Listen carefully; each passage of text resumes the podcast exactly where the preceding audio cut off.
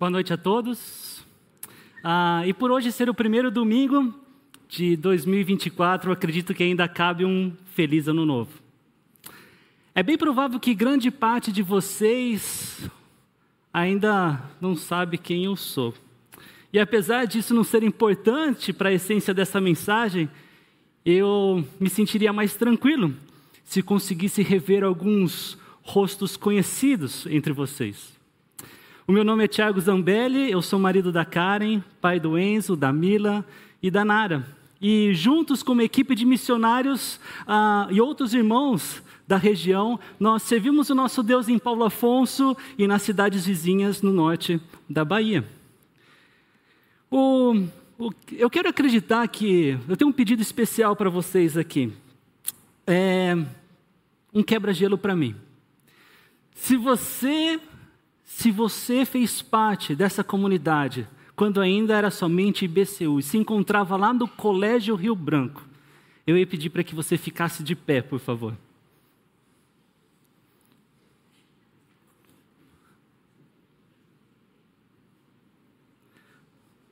Jóia, fiquem de pé ainda mais um pouquinho.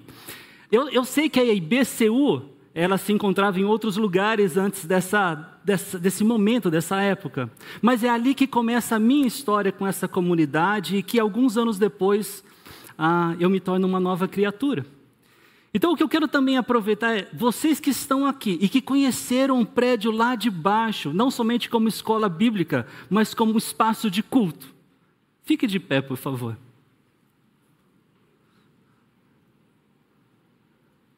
Olha, vocês são as pessoas que eu conheço. Obrigado, gente. Pode se assentar. É muito bom, é muito bom revê-los. Eu espero que todos vocês estejam bem, apesar de notoriamente todos nós estarmos bem mais velhos, isso faz parte.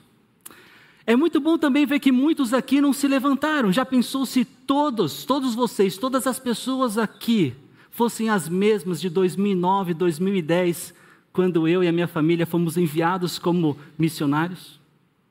Ver muitos de vocês sentados me faz pensar na bênção que essa igreja tem sido nos últimos anos. E louvado seja Deus por isso.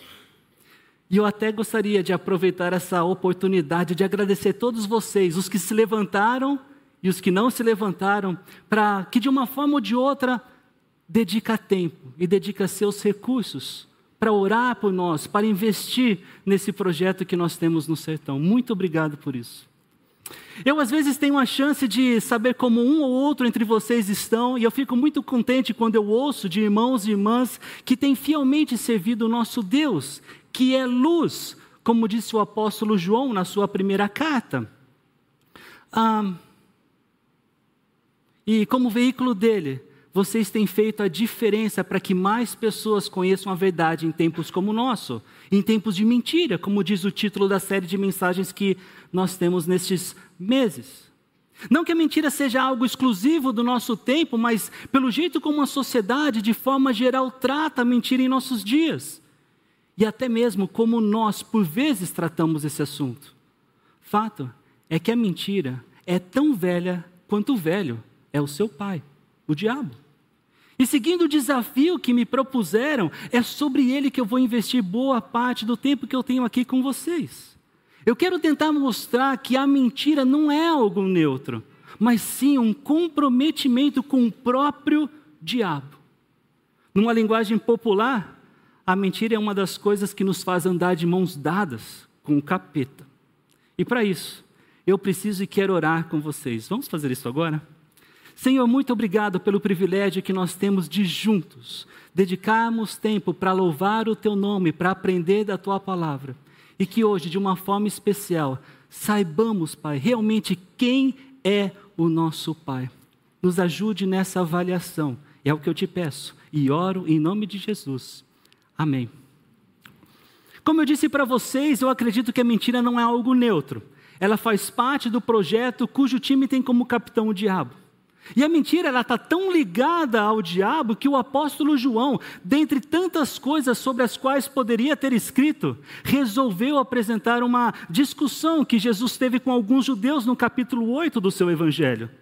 Especificamente no versículo 44, nós lemos: vocês pertencem ao pai de vocês, o diabo, e querem realizar o desejo dele. Ele foi homicida desde o princípio e não se apegou à verdade, pois não há verdade nele. Quando mente, fala a sua própria língua, pois é mentiroso e pai da mentira.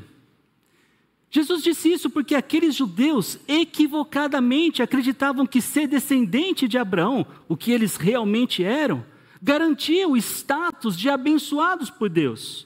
E essa garantia não era verdade, assim como não é verdade. Jesus mesmo disse nesse contexto, no versículo 37, eu sei que vocês são descendentes de Abraão, contudo, estão procurando matar-me, porque em vocês não há lugar para minha palavra. Palavra essa que Jesus há pouco, nos versículos 31 e 32, havia dito que caso eles permanecessem firmes nela, na palavra dele, eles conheceriam a verdade e a verdade os libertaria. E Jesus está dizendo que eles não davam lugar para a palavra dele, ou seja, não davam lugar para a verdade. Porque se dessem lugar para a verdade, eles fariam as obras que Abraão fez, Jesus disse. Mas eles não agiam assim. Eles não faziam as obras que Abraão fez. Quais obras? Nas palavras de Deus, registradas por Moisés em Gênesis 26, 5, nós lemos: Abraão me obedeceu e guardou meus preceitos, meus mandamentos, meus decretos e minhas leis. E no argumento de Jesus, eles não eram filhos de Abraão, porque ser descendente e ser filho nessa conversa não era a mesma coisa. Eles podiam ser descendentes, mas não eram filhos. Por quê? Porque conforme Jesus, esse tipo de paternidade, alguns diriam a paternidade espiritual, não é definida pela ascendência ou descendência natural, mas pela conduta do filho, que autentica, que confirma quem é o pai. É quase que como nós dizemos, filho de peixe, peixinho é, mas nesse caso, pai de peixinho, peixe é. Ou ao invés de tal pai, tal filho, tal filho, tal pai. E no caso desses judeus, de novo, Abraão não podia ser o pai deles, porque a atitude deles, o comportamento deles não era coerente do que conhecemos de Abraão. Jesus disse no versículo 41: Vocês estão fazendo as obras do pai de vocês. E quais obras eram essas? No versículo 37, nós já lemos aqui, mas Jesus disse que eles estavam procurando lhe matar. Mas o versículo 41 continua: protestaram eles. Nós não somos filhos ilegítimos. O único pai que temos é Deus. Irmãos, eu também já pensei assim. Eu pensava assim antes de conhecer a verdade de Deus e, mais especificamente, no que a Bíblia chama de Evangelho as boas novas de Cristo, que Jesus, Deus, o Deus que se fez carne, como eu e vocês, por amor a nós pecadores, que não temos chance alguma de mudar essa condição, voluntariamente se submeteu às dores e foi torturado e morto numa cruz, como se fosse um criminoso. Igualmente doloroso foi quando ele, para usar as palavras do profeta Isaías, tomou sobre si as nossas transgressões suportou, ele suportou os nossos pecados, ele, ele tomou o nosso julgamento. Ele nos substituiu. E nesse momento de pagar pelos nossos pecados, Jesus foi abandonado pelo Pai. Foi Ele mesmo quem disse: Meu Deus, meu Deus, por que me abandonaste? Para o nosso Santo Salvador, isso foi extremamente doloroso. Mas a morte não podia detê-lo. Então, ao terceiro dia, como ele mesmo ensinou os seus discípulos, ele ressuscitou, provando inequivocadamente quem ele era, a, a proposta que tinha para a humanidade. Quem nele crê tem a vida eterna. Quem nele deposita a fé está salvo. Ao contrário do que eu pensava, Deus é Pai daqueles que creem nele. Fazem parte da família de Deus aqueles que creem em Jesus. Ao contrário do que eu acreditava, a salvação nunca foi por merecimento. É exclusivamente pela graça. Não é uma medalha, é um presente. Quando nos falta conhecimento da verdade, ou seja, conhecimento do próprio Jesus Cristo, da Sua palavra, da Sua pessoa, é simplesmente impossível termos a luz que precisamos para enxergar a escuridão, ou na escuridão em que os nossos pecados nos colocam. E por não enxergarmos, acreditamos no nosso próprio coração que a Bíblia diz ser enganoso, aliás, mais enganoso do que todas as coisas. E até por isso acabamos chamando de verdade o que nunca foi verdade. Inclusive chamando Deus de Pai, quando na verdade, como eu disse e repito, Ele é somente Pai para aqueles que receberam e creram em Jesus. Como está escrito no capítulo 1, versículo 12 do Evangelho de João aos que o receberam, aos que creram em seu nome, deu-lhes o direito de se tornarem filhos de Deus. Talvez esse seja um dos pontos de destaque de como funciona a mentira em nossos dias. Qualquer um pode falar qualquer coisa, e ai daquele que questionar, ai daquele que dizer que não é verdade. Afinal de contas, o que é verdade para mim pode não ser verdade para você. Não é assim? Não é assim que protegemos, blindamos a mentira em nossos dias? E no caso específico de João 8,41, aqueles judeus acreditavam que Deus era o verdadeiro pai deles, quando na verdade a paternidade deles era outra. O pai deles era outro. Jesus diz: vocês pertencem ao pai de vocês, o diabo que no final do versículo é descrito como o pai da mentira. Com todo esse contexto, com todo esse relacionamento entre a mentira e o diabo, é importante não menosprezarmos as características que o próprio Jesus dá sobre o diabo nesse texto. Especialmente porque os judeus com quem Jesus está conversando estão agindo em conformidade com o pai deles, que não é Deus como eles acreditavam. Na minha breve experiência como pastor, porém mais longa enquanto evangelista e discipulador, um dos grandes problemas que eu identifico nas igrejas de forma geral é a autodeclaração de pessoas como crentes em Cristo, quando na verdade elas não são nossas irmãs e nossos irmãos, porque possuem uma outra paternidade. São pessoas que sabem que Deus existe. São pessoas que sabem sobre Jesus. São pessoas que estão informadas sobre o Evangelho. Mas apesar de tudo isso, são pessoas que ainda não possuem o fundamental para, de fato, serem genuinamente filhas de Deus, salvas por Ele, porque elas ainda não creram ou não creem em Jesus. Há uma distância eterna entre eu estar informado sobre o Evangelho e crer no Evangelho. E podem ter certeza, um grande interesse do diabo é que as pessoas se sintam satisfeitas em meramente estarem informadas da verdade, sem realmente crerem na verdade, que faz parte da base da salvação que todos nós precisamos, porque todos nós somos pecadores o versículo provavelmente mais conhecido entre os cristãos evangélicos. Não diz conhecer Jesus para salvação, mas diz crer em Jesus. João 3,16. Porque Deus tanto amou o mundo que deu o seu Filho unigênito para que todo que nele crer não pereça, não morra, mas tenha vida eterna. Quando se crê num alvo correto, em Cristo, conforme as Escrituras, a vida eterna se torna uma realidade. Mas, obviamente, é impossível crer em algo que desconhecemos. A informação, o conhecimento é essencial para crermos. Mas não podemos acreditar que basta saber sobre a salvação para que sejamos salvos. O apóstolo Paulo deixa isso bem claro, ele faz essa distinção, ele separa a ação de crer Vejam, em Efésios 1,13 nós lemos: Nele, quando vocês ouviram, e creram a palavra da verdade, o evangelho que os salvou. Primeiro, o evangelho é ouvido, captado, talvez aqui na conotação de entendido, disse Paulo. Depois, nós cremos no evangelho. O resultado de ouvir e crer no evangelho é a salvação. Não era suficiente e nunca foi suficiente ouvir. A fé sempre foi necessária. Crer sempre foi essencial.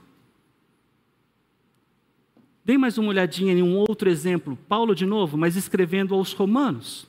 No capítulo 10, versículo 14. Como, pois, invocarão aquele em quem não creram?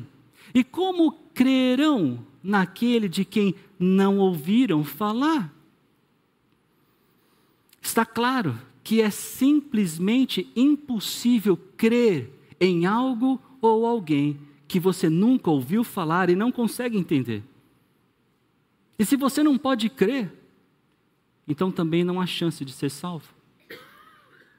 E sem a salvação, diz Paulo aos Efésios, nós continuamos mortos em nossa desobediência e pecado, vivendo debaixo do capitão das forças do mal, o diabo, que foi homicida desde o princípio, disse Jesus no nosso texto de João 8.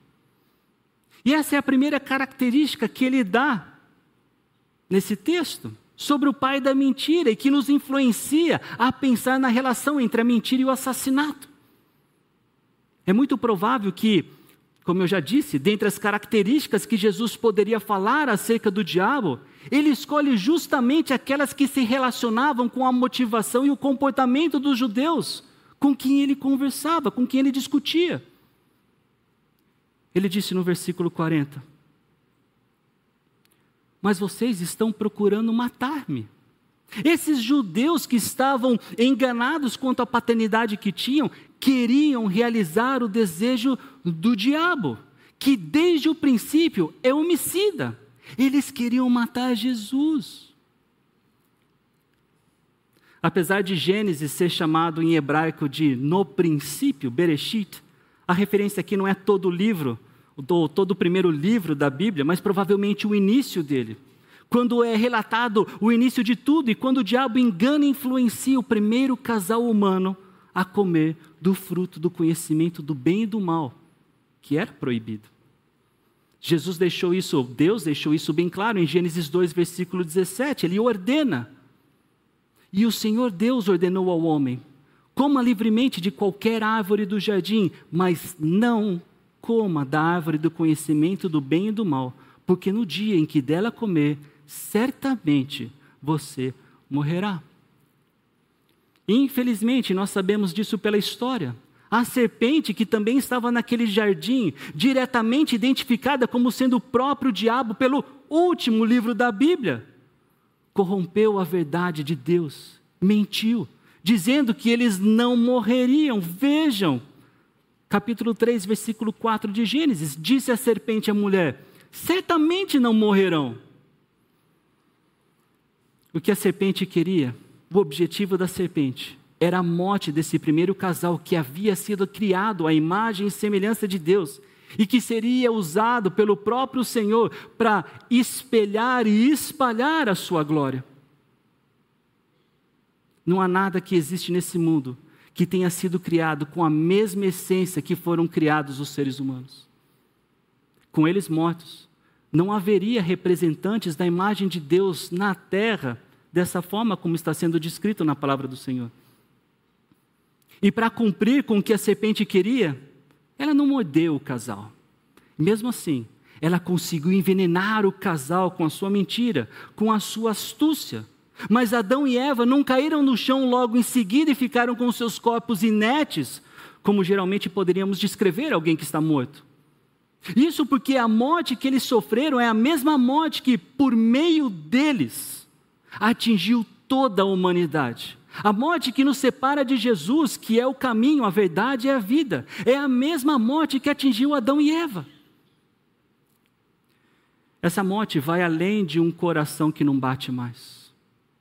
E com a sua mentira, o diabo tomou a vida espiritual desse casal e, por meio dele, trouxe morte a toda a humanidade.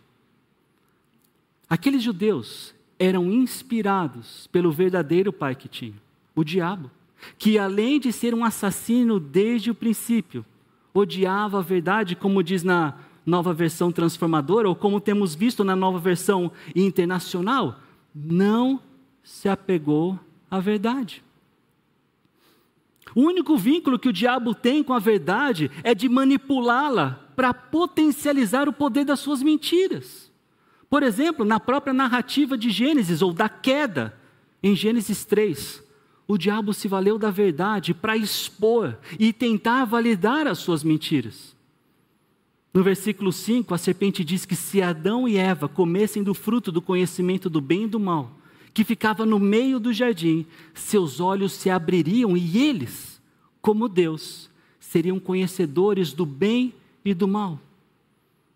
Isso era verdade? Essa parte era verdade. Semelhantemente, quando ele foi tentar Jesus no deserto, em Lucas 4, o diabo ele descontextualizou a verdade dos textos bíblicos para que as suas mentiras fossem sedutoras. Já pensaram nisso? Usar texto fora de contexto não é somente um problema hermenêutico, é diabólico. Não é coincidência aqueles judeus que discutiam com Jesus não terem um compromisso com a verdade. Se o pai deles, o diabo, odiava a verdade, eles também odiariam a verdade. Apesar de todos os sinais, todos os milagres que Jesus tinha feito até aquele ponto na vida dele, e que testificava a verdade que ele dizia, que ele ensinava, nenhum deles parecia ser razoável o suficiente para que aqueles judeus acreditassem em Jesus, acreditassem na verdade. Então eles continuavam descrentes, continuavam duvidando dele, continuavam questionando a verdade, agindo em conformidade com o pai da mentira, não em conformidade com Deus, como eles diziam. Jesus disse, versículo 42 de João 8: Se Deus fosse o pai de vocês, vocês me amariam. Se aqueles judeus estivessem do lado da verdade, ao invés de quererem matar Jesus.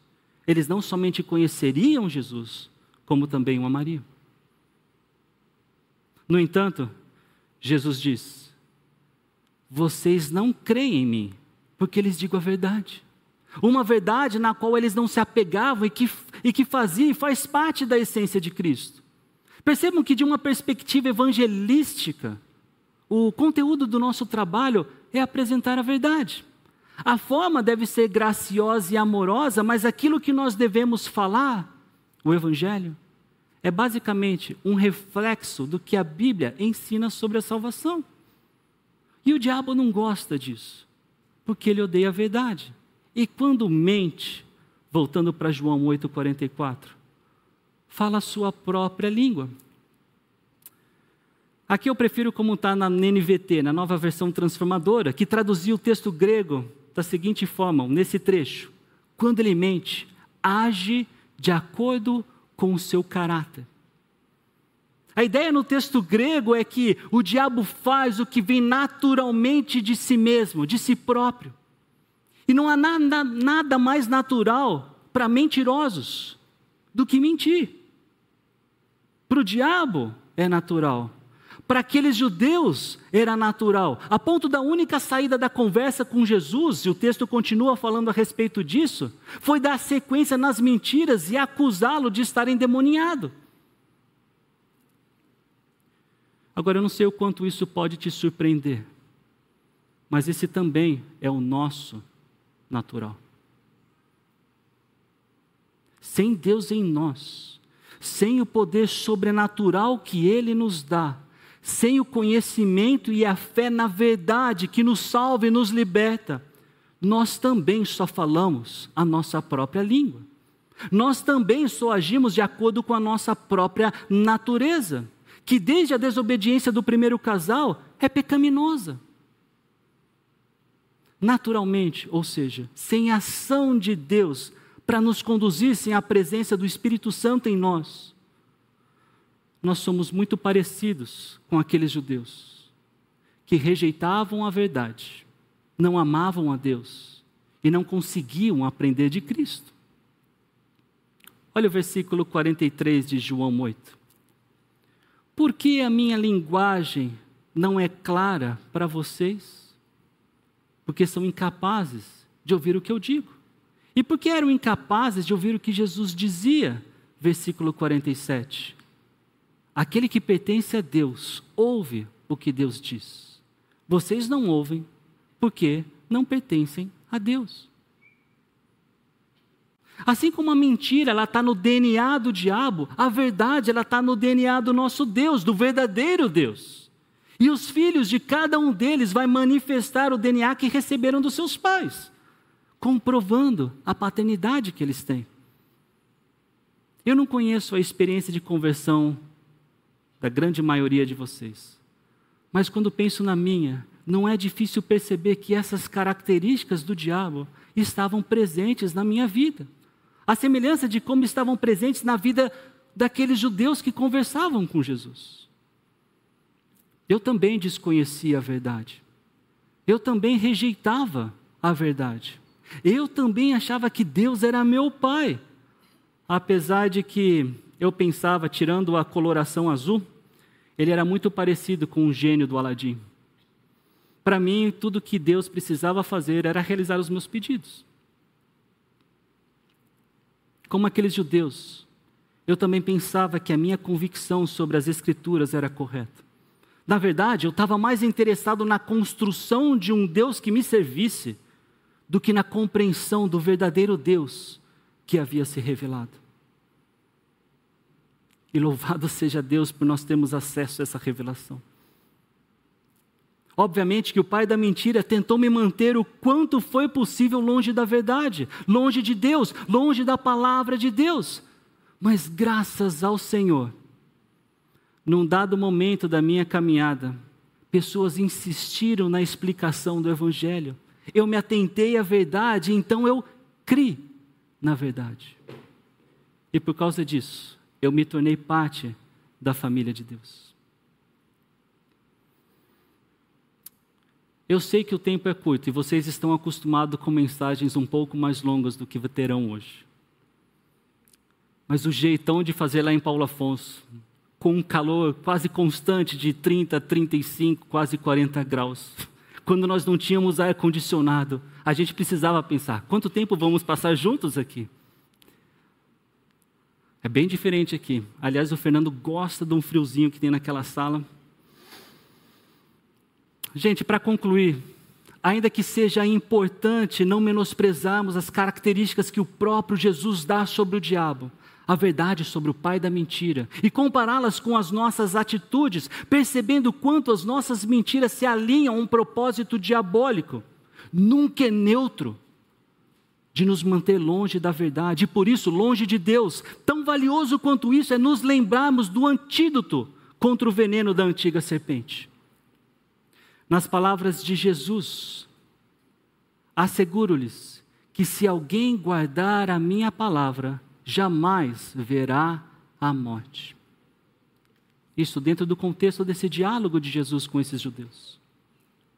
O melhor e maior antídoto contra o pai da mentira, que não, te, que, não, que não quer que tenhamos ou desfrutemos da vida que Jesus graciosamente nos oferece, é guardar a Sua palavra. Isso porque a essência da palavra de Jesus é a verdade, que, como ele disse na discussão com os judeus aqui de João 8, liberta da escravidão do pecado que leva à morte. Ele nos liberta de andarmos de mãos dadas com o diabo e de fazer de nossas vidas um instrumento de destruição e confusão nas mãos dele. A verdade do Evangelho, a fé na morte de Cristo pelos nossos pecados, é o caminho para pertencermos a Deus. É o caminho para sermos adotados pelo Deus da luz, da verdade. Não tenham dúvida que o diabo, até quando puder, continuará agindo contra a verdade. Um dia, diz a Bíblia, ele será aprisionado. Mas enquanto esse dia não chega, nós precisamos nos atentar à palavra de Jesus e obedecê-lo com fé. Porque o diabo, anda ao redor como um leão, rugindo e procurando a quem possa devorar. disse o apóstolo Pedro. Nós precisamos ter a palavra de Deus desembainhada. Ele vai continuar atacando. O diabo vai continuar enganando com as suas mentiras sedutoras. E não pense que porque você é crente, se você já creu em Cristo, que ele não pode te influenciar. Não pense que porque somos uma comunidade cristã saudável é que estamos blindados contra as investidas do diabo. Penso que nossa própria saúde bíblica pode ser usada por ele para sermos tentados e até pecarmos. Por exemplo, não é raro eu escutar quão corajoso ou quão sacrificial foi a decisão da minha família de servir o Senhor num lugar diferente, de onde crescemos. Eu sou campineiro. E até estão os nossos familiares, os meus pais, os pais da Karen os antigos irmãos, os amigos. Eu entendo essa percepção e eu fico lisonjeado com o carinho que recebo de muitos irmãos sobre isso. Mas a verdade não é que no, nós tomamos um passo de fé maior que a dos irmãos e somos uma espécie de supercrentes. A verdade é que, no objetivo de guardar a palavra de Deus, de aprender da verdade, nós identificamos o que também há pouco cantamos. Eu vou poupá-los de tentar cantar como a Karina fez aqui. Mas no Castelo Forte, se temos de perder os filhos, bens, mulher, embora a vida vá, por nós Jesus está e dá-nos-á seu reino. Vocês prestaram atenção quando cantaram? Nas palavras do evangelista Marcos, nós lemos as seguintes palavras de Jesus: eu lhes garanto que todos que deixaram casa, irmãos, irmãs, mãe, pai, filhos ou propriedades por minha causa e por causa das boas novas, receberão em troca, neste mundo, cem vezes mais casas, irmãos, irmãs, mães, filhos e propriedades, com perseguição, e no mundo futuro terão a vida eterna. É suficiente uma leitura bem básica para perceber que a decisão de ir, ou melhor, de deixar várias coisas que naturalmente apreciamos e queremos ter por perto, traz a possibilidade de recebermos muito mais bênçãos. Interessantemente, a multiplicação daquilo que deixamos para trás por causa de Jesus e do Evangelho. Essa é a verdadeira teologia da prosperidade e que nós aceitamos e já temos desfrutado. Não estamos longe porque é um sacrifício tremendo fazer o que fazemos. Nós estamos longe porque, além de entendermos a ordem e a necessidade de, como igreja, fazer discípulos de todas as nações, e nos compadecemos com aqueles que desconhecem o Evangelho, nós deixamos algumas dessas coisas que o texto menciona, porque há benefícios nesse tempo e no futuro. E mesmo quando olhamos para a palavra perseguição, eu não sei se você se atentou a essa palavrinha na parte final do texto, na promessa de Jesus nesse texto. Guardar a palavra de Deus nos traz a vantagem de nos lembrarmos da verdadeira perspectiva sobre isso. No Sermão do Monte, em Mateus 5, Jesus disse: Bem-aventurados perseguidos por causa da justiça pois o reino dos céus é deles. Ou seja, felizes os perseguidos. Guardar a palavra de Jesus de forma abrangente e que não foge do contexto ou do escopo que Jesus discutia aqui, é conhecer e crer na verdade. O resultado é que não veremos a morte. Aproveitem que hoje é o primeiro domingo de 2024, e adicione na sua lista de votos ler a Bíblia todos os dias esse ano, se é que você ainda não fez isso. Ainda que seja legal você ter o objetivo de ler a Bíblia toda em um ano, a minha sugestão é que você selecione uma parte, um, um bloco de livros, talvez o Pentateuco, os Evangelhos, as cartas de Paulo. Se comprometa com pouco mas leia com atenção, sempre buscando compreensão, memorizando se possível. Escolha um conjunto de livros. Um livro que você gosta, desses que eu disse para vocês, mas uma dica importante. Seja lá qual grupo de livro que você escolher, nunca comece pelo livro de números. Isso só vai te desanimar. E depois que você escolheu esse conjunto de livros, fale sobre esse seu desejo, esse seu voto para duas ou três pessoas. Peça que eles te perguntem, ah, de tempo em tempo, como anda a sua leitura, o seu objetivo de guardar a palavra, de aprender ela, de, de retê-la. A ideia é que nós nos apeguemos cada dia mais à paternidade que ganhamos por causa da graça de Cristo, por meio da fé em Cristo. Queremos ser tão íntimos do Pai e, pelo nosso proceder, deixar bem claro a quem pertencemos, de quem somos filhos. Que isso seja o significado de feliz 2024 para cada um de nós. Vamos orar. Pai, muito obrigado pelo privilégio que é desfrutar da tua palavra, de aprender dela. Nos ajude, Senhor, a não somente ouvi-la, mas a praticá-la. Levar aqui, Pai, adiante nosso aprendizado para que neste ano nós sejamos melhores filhos do Senhor. E eu te peço, Pai, por aqueles que talvez estejam confusos e ainda que te chamem de Pai, eles não conhecem a tua palavra, não conhecem a salvação, ou se conhecem, ainda não creram. Eu peço que o Senhor agracie, Pai, essas vidas. E por meio da tua palavra, por meio da verdade, elas possam crer. Obrigado pelo privilégio que nós temos de fazer parte da tua família. Obrigado por tamanho sacrifício, Senhor. Nós te louvamos, nós agradecemos. Em nome de Jesus. Amém.